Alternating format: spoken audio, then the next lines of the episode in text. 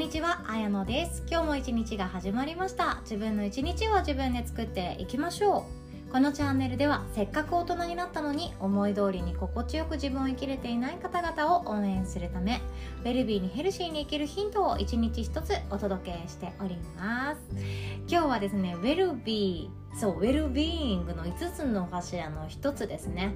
えっとお金っていうところです。そこを切り口にシェアさせていただきたいなって思っている最近の私の気づきがあります。それはですねお金が入ってくる方々は完璧主義じゃない人が多すぎる理由に気づいてしまったんですよね。そこをちょっと私の中で掘り下げてみました。なのでとっても感覚的なお話になっていきそうな気がしてならないんですけど、うん、なんか私の中でシェアしたくて今日はお金のお話です。なのであのリアルじゃないんですよね。お金の話って言ったとしてもじゃあ、えーと、個人事業主なのでここでもリあのリスク分散しときましょうとか NISA だったらこれ買っときましょうとか、えーと、固定費をこんだけ下げてとかそういう話じゃ全然なくって私はお金の話本当大好きなんですよ。経済学部って大好きなんですけどそういうリアルの現実的なお金じゃなくってなぜかあの人たちってお金困ってないよねとかえっと、最近よく出会う方々ってあのお金のコンプレックスとかお金の課題ってもう終わっていらっしゃる方がとても多くって世界のためにこの日本の未来のために何ができるだろうかって本気で考えられていらっしゃる方ってお金の悩みがないっていうことに私最近気づいてしまったんですよね。つまり言うとお金がもう入ってくる状態になっている方々なんですよ個人事業主だったり会社を経営されていらっしゃったりそんな方々と出会うたびにうーん何がそうさせてんのってめっちゃ気になっちゃうわけなんですよね。そうなんですよ。私のこの下心というか何がそうさせてるんだろうってめちゃくちゃ探求したくて探求したくてたまらなくなっちゃって自分の中で掘り下げた結果完璧主義じゃない人が多すぎるっていうところに一つ行き着くことができました。そう私が出会った方々は完璧主義じゃない人めちゃくちゃ多いんですよ。とりあえずとか、えっと、これができなくってもいいじゃんとかえそれって本当にそれが正しいのとか絶対なの？それっていうような絶対とか普通っていう言葉にあの違和感を普通に 普通にって言っちゃった。違和感を抱いてる方がとても多くって私の中ではあ完璧主義じゃないから行動が早いんだとか完璧主義じゃないからいつだって素直なんだとか完璧主義じゃないから相手を話している相手を否定することが皆無なんだ。っていうその境地を実感してしまうことがあったんですね。ということで私の中で完璧主義じゃない方が多すぎる理由をちょっと探求してみましたのでその結果をシェアさせてください。で分かったことですねお金が入ってくる方々は完璧主義じゃない方が多すぎるんですけどどういう状態かというと1つ目型にはまっていないという感じですねそして2つ目のポイントはですね役割付け、まあ、つまり思い込みなんですけどこの認識が薄すぎるっていうところですね。そして3つ目のポイントはですね見えないものを先にしている、まあ、つまり言うと自分の頭で考えていないっていうこと。これが私の中で共通点として捉えることができたなって思ってるんですね。1つ目の型にはまらないっていうのは何かというと完璧主義じゃないっていうそれを表す言葉で言うともうこれだと思うんですよ。型にはまらないっていう。その何かに対して、えーと、例えばじゃあ会社員理想の会社員、まあ、じゃもうちょっと具体化して理想のなんちゃらの専門営業マンっていうものがあったとしたらそこになろうとする。完璧な100点満点の営業マンになろうとする努力を私だったらやっちゃうんですけどそうはしない。型にはまらない。相手に合わせるんじゃなくて先に自分の器とか自分の個性とか自分が持ってる天才的な資質っていうものをどうやったら活かせるかなっていうことこっちを考えていらっしゃる方が多いなって思うんですよね。でもそのためには多分人並みならぬ努力をされてこられたであろうし人並みならぬ経験値を積まれてきてる方々が多いんだろうなって思ったんですよ。だってあの直感って数がないと直感力って鍛えられないっていうじゃないですか。私これいけると思うとか私これ合ってると思うとか今日のエピソードってきっとこういう人は聞いてくれるかもしれないっていうその根拠っていう直感的なところって経験がない人って持てないんですよね。よくあの直感力を大事にしましょうとか直感力を鍛えましょうとかそういうのあると思うんですけど行動した結果直感力って得られるものなんですよね。ちょっと想像してみましょうよ。え、ー、と大昔ですなんか石とか削って獣とかをぐさってさせるような武器を作って「おりゃ!」ってみんなでなんか「お前そっちから回れや!」とか言いながら一匹のなんか獣を囲んでぐさって倒してそれを焼いて食べてた時代があったかもしれないあったんですよね あったんですけどその時にあこの茂みのガサガサから出てくるのはきっと鹿だとかあこれはあれだみたいなそのあれだってなんか分からんけど なんか分からないですけどその来たっていう瞬間獣が来たっていうのって直感とか、まあ、感覚的なところだと思うんですけどそれって経験値だと思うんですよね。ずっとやってきたからこそ分かることってあると思います。毎日毎日やり続けている。毎日毎日無我夢中で行動していることがあるから直感力ってあると思うんですよね。でも私がこの獣っていうものを自分で仕留めに行ったことのないこの私がその時代にタイムスリップタイムスリップでしたっけ？タイムリープ？違うタイムワープ？タイムちょっと置いときましょう。時代を乗り越えたとしても直感力がないわけなんですよ。その獣を仕留めるっていう直感力私にとって皆無でさわさわさわって茂みから何か出てくるかもしれないっていう時でもえ友達かな？かもしれないしなんだろうなんか風？っていうようなこと。そういう風になっていくんですよね。直感力は経験値の結果なんです。なので相当の努力をしてこられた方が直感力っていうものを持っていてそれを生かしているからこそ型にはまらないということができていくんだろうななんて妄想もしたんですよね。でそして完璧な営業マンっていう一つのモデルがあるのであればそれになれない自分のことを否定しないっていうことそれが型にはまらないってことなんじゃないかなって思うんですね。どうしてもあの私も会社員時代っていうのを経験しましたのでそこで求められるものっていうのはどうしても会社の都合とかその職場の雰囲気とかそこのボスが決めていることとか求めていることって求めていることってあると思うんですよね。やっぱりエクセルワードは最低限できててほしいなとか人前に立った時に大きな声でハキハキ喋れる子がいいなとかちょっとしたフィードバックでぐさっとくることを言われたとしてもめげずに明日も会社に来てくれる子がいいなとか飲み会の場ではこういう切り盛りをしてくれる方がいいなとか多分いろんなニーズがあるわけで求められることってあるんですけどその求められる人物像になれない自分を否定しないということなれない自分もだって自分だもんねっていう。求められてる人間は架空の人間かもしれないけど私は私なんですけどっていうのがちゃんともう心の中で理解をされていて腑に落とされてる方が多いなって思いました。なので完璧じゃなくてもいいじゃんね。私はだって私なんだもんっていうもう安定の自己肯定感っていうものこれを持たれてる方が多い気がしました。だからこそ他人に対しても寛容なんですよね。なんか見ていて思います。私なんてほんとどんくさくってポンコツでなんかこれなんか私またやっちまったなとか言っちまったなとかあーなんかさっきの私の言動って違ったよなって後悔したりとかいろんなことがあるんですけどそんな私のポンコツ具合にも寛容な方がとても多いです。そんな経験をしましたね。だって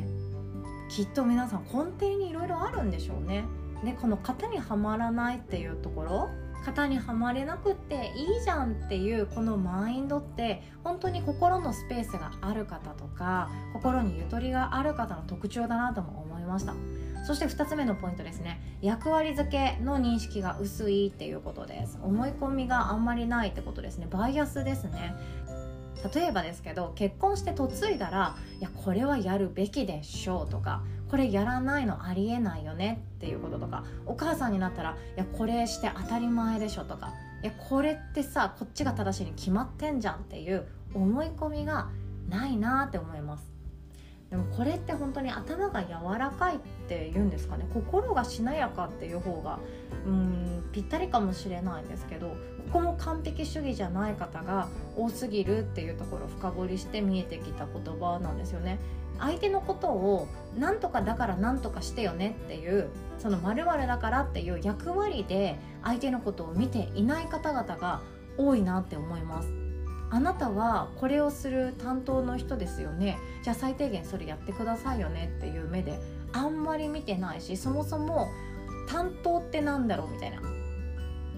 そこが私の中でびっくりするんですよね私はよく小学校ぐらいから係とかなんちゃら委員とかそういうものに慣れして死んできていて任されたものは頑張った方がいいよねっていう思い込みちゃんとあるんですよね。であと社会人になってからも、えーと、自分のメインの仕事とは別で担当業務とかなんかこれはあなたが担当だよねとかあとは別枠で他部署とのつながりを生むなんちゃら委員みたいな感じでコミュニティというものがあったりしたのでその中でもじゃあ自分はどういう立ち位置がいいんだろうどこまで発揮できればいいんだろうっていうふうに頭を使って考えることが多かったんですよね。なので役割を全うできていない自分を否定するっていうことよくありました。で極めつけはですねあの怒られ続ける毎日に嫌気がさしてなんかもう辛かった今日もっていうような顔して帰ろうとしていた時に部長に言われた一言「お前なお給料には怒られるよも入ってるから」っていう。あなたのお給料には怒られる量も入ってるんだから頑張りなさいっていう一言これをいただきましたね。私多分顔に書いてたんでしょうね。もうこれ以上怒らないでください。悪いのは私なので申し訳ございません。みたいな。あもうお給料今月ももらわなくてもいいかもしれない。いやでももらわないと私生きていけないから困っちゃうとかそんなもう考えを猛烈に想像したんですけど部長に多分気づかれてたんでしょうね。怒られてばっかりでこいつなんか生産性ないしむしろ赤字出してんじゃね？みたいな感じで思われている私に対して居場所を失いそうな私に対して怒られるよもうお前の給料に入ってるからみたいな感じで言われたことがあってですね。その一言に救われたなっていう経験もあります。でも私の中でこの役割っていうもの自分で思い込んで全うしなきゃいけないとかその役割の中で最大限頑張らなきゃいけないっていう思い込みがよくあったんですよ。結婚したらこれでしょっていうその義理のお母さんから結婚したらどうしたらいいんですかねみたいな。家事とかってどうしてるんですかねみたいな。ことを聞くといろんなアドバイスをいろんなところでもらえるんですよね。先輩ママとかから「いやこれってさこうだよ」みたいな。アドバイス求めてるものもあれば求めてないアドバイスとかもあるわけででそれをふんふんって聞いてるとそんなに頑張るのかが見えてくるんですよね。朝ってそんなに早起きなのかとかえそこまで掃除するのかとかえ家事ってそんなに私がやるのみたいななんかもうちょっと絶望した感覚も一種あったなって思うんですよね。でもこの役割付けできる人ができたらいいよねとか気づいた人がやればいいよねっていう考えが私の中でなくって役割名称それに紐付けられている一種のなんか一種の作業業務そこに縛り付けられていたなって思ったんですよ。えつまり言うと何につながるかというと自分の自由時間がなくなっていくっていうことなんですね。役割を全うするって終わりがないと思います。お母さん業にも終わりがないですし家のことをするのも終わりがないです。洗い物して今日の仕事全部終わったって思っても誰か一人が「あごめんこれ出すの忘れてた」みたいな感じで汚れたコップを持ってこられたら「まだあるんかい」みたいな、うん、気持ちになることもよくありますし洗濯洗濯機回した洗濯干したあー終わったって思ってもその日の夜にはね洗濯機周辺に新しい洗濯した方がいい洋服たちに囲まれてるわけじゃないですか。終わりはないんですよね。終わりがない作業をしていく時に私がやらねばならないとか私がすべきだとかできない自分はダメだとか最低だとかそんなジャッジを持ってない方が多いなっていうことに私も気づいてしまいました。そしてお金が入ってくる方々完璧主義じゃないっていうところから探求した結果見えてきた3つ目はですね見えないものを先にしているっていうことです。見えないものって何かというと感覚とかもそうかもしれないし自分の主観的な思い込みっていうのもあるかもしれないんですよ。例えば同じような仕事がたくさん入ってきたっていうこと。同じような仕事がたくさん入ってきたっていうことはつまりそれで合ってるよって言われてる気になるとか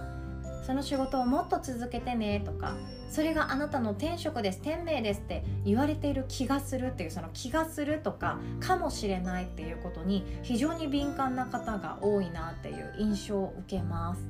なので自分の頭で考えて私はこれまでにこういうことをやってきました。こういう経験があります。なのでこの仕事はできると思いますっていうあの誰かに対する面接じゃなくってうーんなんか興味関心っていうものをしっかりと自分と向き合い自分は何がしたいんだろう何が好きなんだろうどんな時に自分はあこれはやりたくないなっていう感覚になるんだろうっていうその自分の肉体とかを使っって起こった出来事に対してめちゃくちゃ関心が高くってですね。でその後に待っていること結果っていうものですよね。因果の法則の結果っていうところを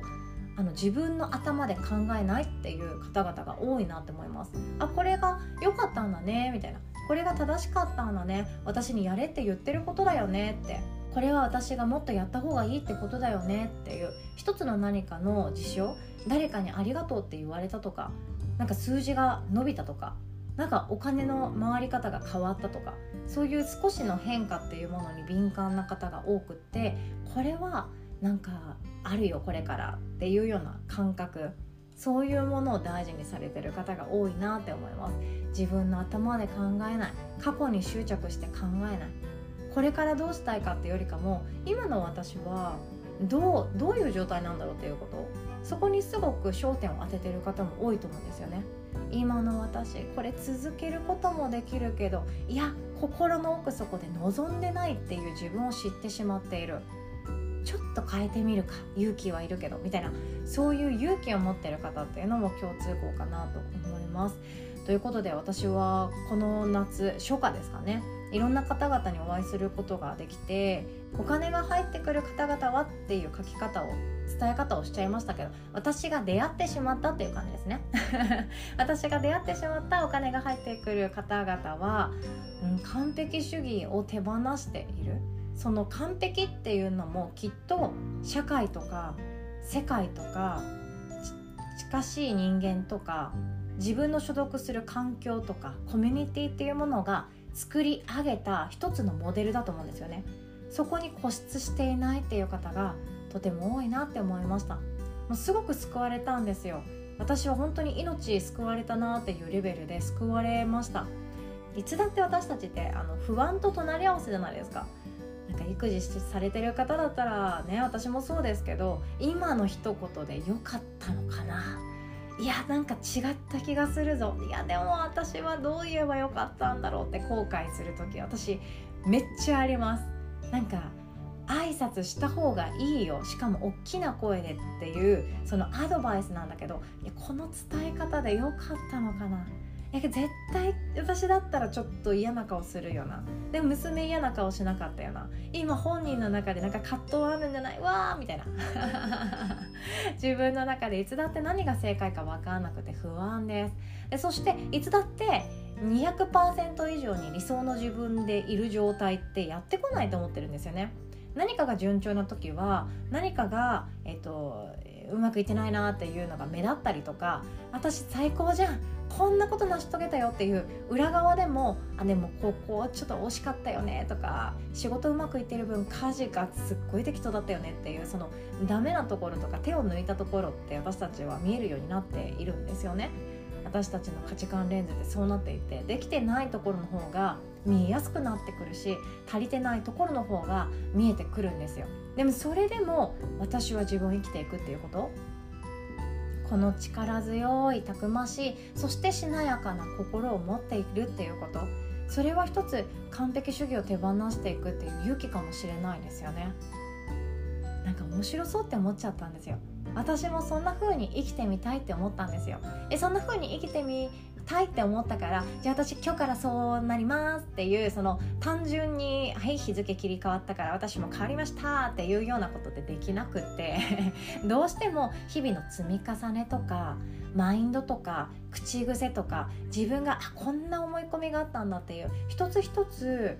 気づいていく。そして一つ一つ解放していく。そんな自分とのワークが必要になっていくんじゃないかなとも思っております。ということで今日はこんなお話でございました。私の価値観レンズがたっぷり入ったお話でございました。最後までお聴きくださりいつも本当にありがとうございます。そしてお知らせをさせてください。8月10日の夜7時30分からは新しいあなたに向かおうっていうテーマは開花ですね。あなたが花開く。お金をいただく心特別講座を開催させていただきます。もともとは未来ラボ4期生のためにあの準備した講座ではあるんですけれども未来ラボ生と一緒にちょっと学んでみたいなとか遊び感覚ではあるけれどもお金のこととか自分のメンタルブロック解除して新しい自分にワンランク上の自分にステップアップしていきたいなって思ってる方に是非ともご参加いただけたらなと思っています。私自身はお金のメンタルブロックもそうですし自分に対するメンタルブロックも非常に強いんですね。私はこんなところまでしかできないとか私にはこれは向いていないとか私にはまだ早すぎるとか私はそこにいていいのかなとかいろんなメンタルブロックがあって自分の可能性を制御してるのは自分自身だっていう犯人はもう突き止めてしまっているんですよね。だから私も生まれ変わりたいです。生きてるうちに。そんな思いをもとに開催させていただきます。詳細はこの音声の概要欄の URL リンクからチェックしていただけますと幸いです。なお参加料は無料となっておりますのでぜひともご都合の合う方ご参加ください。お会いできますの楽しみにしております。では今日もお互い自分の一日を自分で作っていきましょう。おしまい。